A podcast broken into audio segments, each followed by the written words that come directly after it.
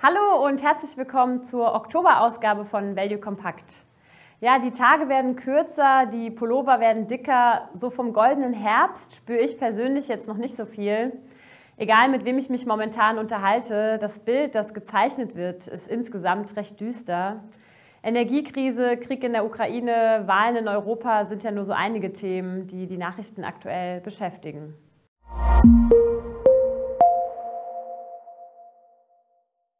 Als ich mit Frank Fischer über das Thema der heutigen Oktoberausgabe gesprochen habe, ist von seiner Seite der Begriff Dead Cat Bounce gefallen.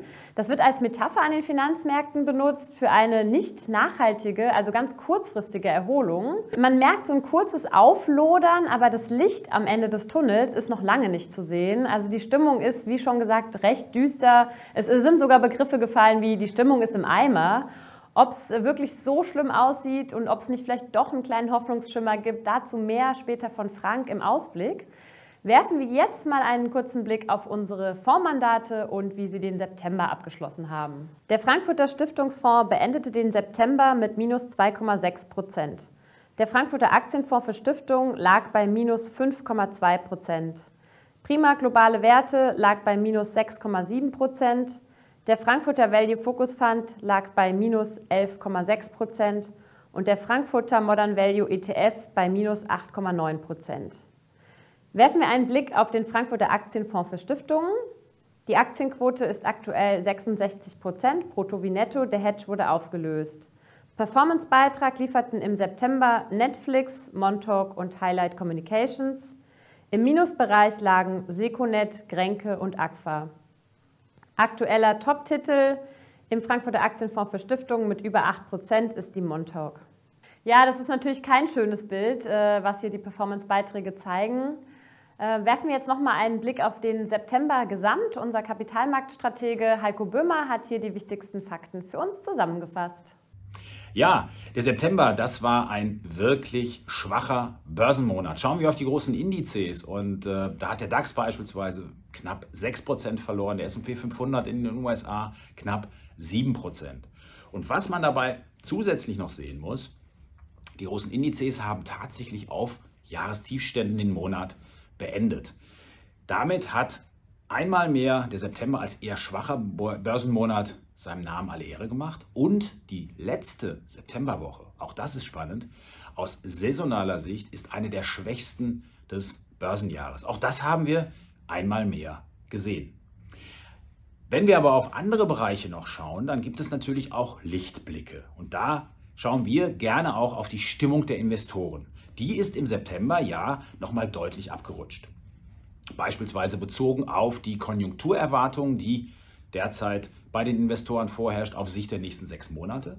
Da ist es so, dass dieser Stand zuletzt sogar niedriger war als zur globalen Finanzkrise 2008, 2009. Und andere Stimmungsindikatoren, die sind sogar auf historische Tiefstände abgesackt. Aber genau das gibt eben auch die Hoffnung, dass genau dann, wenn die Stimmung besonders schlecht ist, eben eine Trendwende nicht mehr weit ist. Klar ist aber auch, diese Trendwende, die muss jetzt nicht innerhalb der nächsten Wochen kommen, aber bei so extremen Werten mit negativer Stimmung, da deutet sich doch an, dass es dann bald besser werden kann.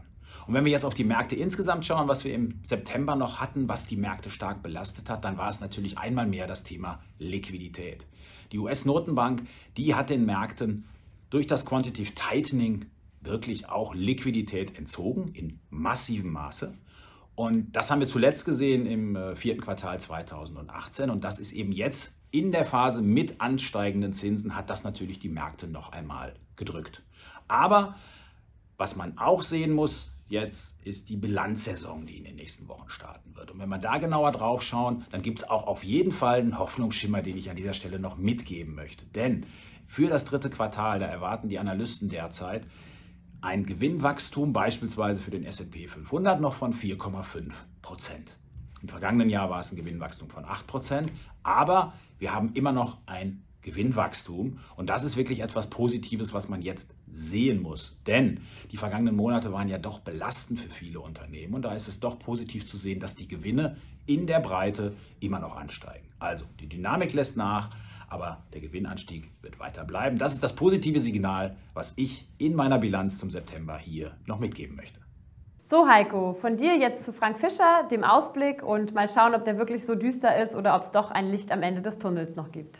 Jetzt kommen wir zum Ausblick. Ich möchte gerne nochmal einen Versuch wagen, Ihnen in diesen schwierigen Zeiten eine Orientierung zu bieten. Es ist so, dass wir tatsächlich, und das ist immer sehr gut, sehr viel Angst im Markt verspüren. Angst ist gut, denn dann haben viele auch auf diese Angst gehandelt, wenn so viel Angst da ist. Und wir haben Angst extremer. Eine Angst, wie wir sie noch nie gemessen haben in der Stimmung der Anleger. Und gleichzeitig sehen wir insbesondere bei institutionellen Anlegern, bei den Profis, dass sie diese Angst in Portfoliohandlungen umgesetzt haben. Die Aktienquote ist niedriger, selbst das, als es in der globalen Finanzkrise 2008, 2009 war. Damit ist eigentlich eine Überraschung auf der Seite nach oben angelegt. Auf der anderen Seite haben wir natürlich Elemente, die sich auch nachhaltig als Belastung erweisen können oder wo wir auch sehr kurzfristig sehr unangenehme Überraschungen vermuten müssen. Ein Atomschlag zum Beispiel wäre so eine sehr unangenehme Überraschung. Und von daher gibt es keine komplette Entwarnung sondern für uns ist es so, dass das Gummiband so extrem gespannt ist, dass tatsächlich ein Hedging nicht mehr sinnvoll erscheint. Wir haben unser Hedging aufgelöst und wir sind jetzt dabei und sagen uns, in die nächsten Verwerfungen hinein werden wir selektiv Buy the Dip machen. Das würde ich Ihnen auch raten, in diese Richtung zu denken. Denn wenn solche Extremer da sind, gleichzeitig wir sehen, dass wir in eine Rezession gehen und die Antwort auf die Rezession ist, dass die Notenbank dann doch wieder die Zinsen reduziert. Dementsprechend haben die Anleihen auch schon mal den ersten Anlauf übernommen, am langlaufenden Bereich äh, zu haussieren. Also die Zinsen fallen, wieder erwarten am langen Ende, sie steigen nur am kurzen Ende. Und da gibt es dann auch wieder Entspannung, zum Beispiel für die Häuslebauer, weil die Hypothek nicht mehr so teuer ist und dann gibt es natürlich auch mehr Arbeitskräfte, die dort wieder im Einsatz sind etc. All das ist etwas, was dann auch in einer, zumindest einer Bärmarktrallye münden kann. Und ob daraus mehr wird, das müssen wir uns dann anschauen. Das ist noch zu früh. Unser Kapitulationssystem hat schon ausgeschlagen, aber hat eben noch keine extreme Kapitulation gezeigt. Aber zumindest die ersten Ausschläge sind so, dass man sagen kann, Jetzt ist es gefährlich, nur noch auf eine Seite äh, zu setzen oder daran zu denken, sondern jetzt muss man auch schon mal einen Blick in die Zukunft richten und der kann bei diesen Extremen von der Positionierung und der Stimmung durchaus auch wieder positiv sein. Es gibt von diesen wunderbaren Unternehmen einige, die uns anfangen anzuschreien, weil die Bewertung so günstig ist. Nur wir lassen uns dabei Zeit. Das ist keine 0-1-Entscheidung, sondern es ist eine Entscheidung, wo man über die Zeit eine Position aufbaut und guckt, ob das sich erhärtet, was man als positives Element wahrnehmen kann. Und dementsprechend werden wir weiter mit Vorsicht durch die Gemengelage steuern.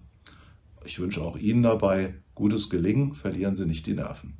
Das war's schon mit der Oktoberausgabe zu Value Compact. Ich freue mich, Sie im November wieder begrüßen zu dürfen. Bis dahin, bleiben Sie gesund, passen auf sich auf und alles Gute.